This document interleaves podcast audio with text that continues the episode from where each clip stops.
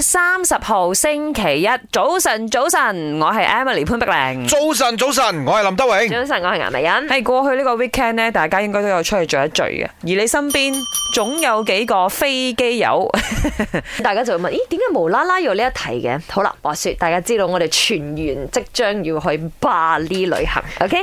咁大家就誒，誒各自買飛機票啊，啊跟住啊，即係大隊又負責 book hotel 啊，或者係 villa 咁樣啦。咁跟住咧，有位朋友係佢就話要坐 business class，咁明嘅嚇。嗯誒，因為佢不嬲都係坐 business class，無論去做嘢或者咩。誒，我都要強調，因為佢身材咧偏大，咁佢成日話 咧，佢做 economy 咧就成日同隔離嗰個膊頭對膊頭 咧打晒交咁樣，好唔舒服。堅持話要坐 business class，點知突然間個 airline 同我哋講話佢換 aircraft 喎。嚇，咁換咗一架冇 business class 嘅 aircraft，喎嚇咁咪嬲嬲住佢話我唔開啦，唔係佢係 business class 坐我講，唔嗯莫開。非上天想我唔去咁樣？係佢就係咁樣 講係啫。講緊嗰個係 我嚟，啊安排嗰個咧就係 Emily 潘。呢喂，關我事。啲叫辦事不 力，係咪先？嘢即先而係係家係 organizer 就要符合大家嘅呢個條件而啊嘛。家 aircraft 嘅事換你而家話，譬如一係啊個人係食素噶啦，嗯今日呢條數呢個準備唔到數俾呢度全部都有肉噶，咁你係咪叫佢唔係入唔咩係啊嗯唔？係，我哋要講下先啊，個 m e d 有做嘢㗎，即刻報你買另外一個 air。 啊，咁咪咯，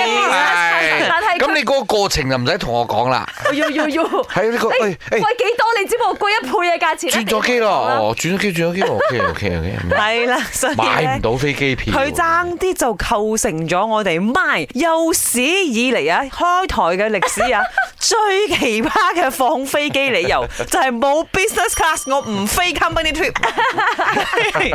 林德榮先生提供嘅呢個理由係。係。哦，聽日觀音誕啊，嚟唔到。